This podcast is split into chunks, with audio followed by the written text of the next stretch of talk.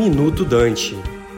Este é um produto da agência Dante Comunicação Integrada. Apoiadas numa importante redução dos custos de comércio nos últimos 25 anos, as empresas hoje distribuem suas operações pelo mundo em cadeias globais de valor. O modelo que buscava cadeias de suprimento mais eficientes se mostrou pouco resiliente, pouco diversificado e muito vulnerável a interrupções. Isso ficou evidente com a inclusão da pandemia do Covid-19. Governos reagiram à interrupção de cadeias de abastecimento globais de produtos de saúde, defendendo diversificação e a produção local daqueles e de outros bens e serviços. As agendas de políticas industriais foram percebidas e reforçadas como nunca. Logo a seguir, a guerra entre a Rússia e a Ucrânia reforçou o alerta mundial para o risco da excessiva dependência das cadeias globais de valor, principalmente em setores estratégicos como alimentos, farmoquímicos, energia e materiais elétricos, em particular os semicondutores. Do ponto de vista do Brasil, duas perspectivas precisam ser observadas. A primeira, focada nos custos e riscos logísticos.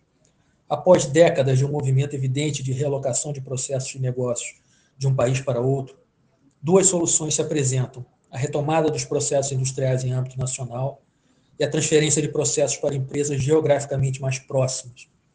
Naturalmente, não existe espaço para o retorno ao modelo de substituição de importações. Entretanto, é evidente que estamos diante de um novo paradigma para a indústria. A segunda perspectiva, diretamente relacionada aos novos desafios impostos pela guerra entre Rússia e Ucrânia, transição energética e segurança alimentar, dois setores nos quais o Brasil é destaque internacional.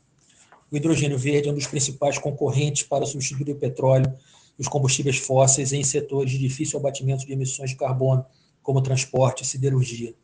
O Brasil é protagonista nessa tecnologia e deverá receber grandes investimentos nos próximos anos.